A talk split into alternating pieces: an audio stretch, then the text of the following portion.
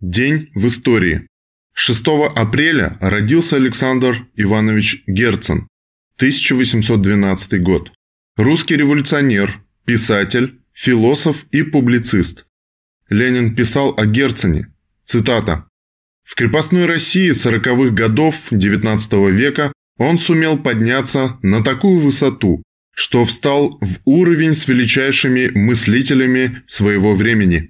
Первое из писем об изучении природы «Эмпирия и идеализм», написанное в 1844 году, показывает нам мыслителя, который даже теперь, головой выше бездны современных естествоиспытателей, эмпириков и тьмы нынешних философов, идеалистов и полуидеалистов.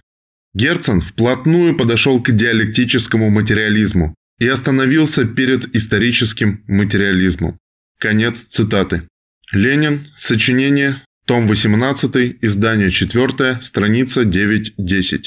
Из всех мыслителей, разрабатывавших свои исторические взгляды независимо от Маркса и марксизма, ближе всего подошли к материалистическому пониманию истории великие современники Маркса, русские революционные демократы и материалисты Белинский, Герцен, Агарев, Чернышевский, Добролюбов и Писарев. Они были идеологами, назревавшей русской крестьянской революции 40-х-60-х годов XIX века. Они пытались понять ход истории как закономерный, объективный процесс и рассматривали народ как главную движущую силу исторического развития. Диалектику Герцен назвал алгеброй революции. Однако, несмотря на свою гениальность, ни Белинский, Герцен, Агарев, ни Чернышевский, Добролюбов и Писарев в силу отсталости тогдашних русских общественных отношений капитализм и пролетариат в России еще только зарождались, не смогли подняться до материалистического понимания истории и преодолеть идеализм. Материалисты в объяснении природы они лишь приближались к историческому материализму, но в основном стояли на идеалистических позициях, в объяснение коренных причин исторического развития общества. Главную причину исторического прогресса они видели в развитии идеи, в развитии науки, просвещения. 6 апреля 1919 года в Киеве прошел День пролетарской культуры, первый массовый советский праздник. К этому дню был приурочен выпуск однодневной газеты «День пролетарской культуры».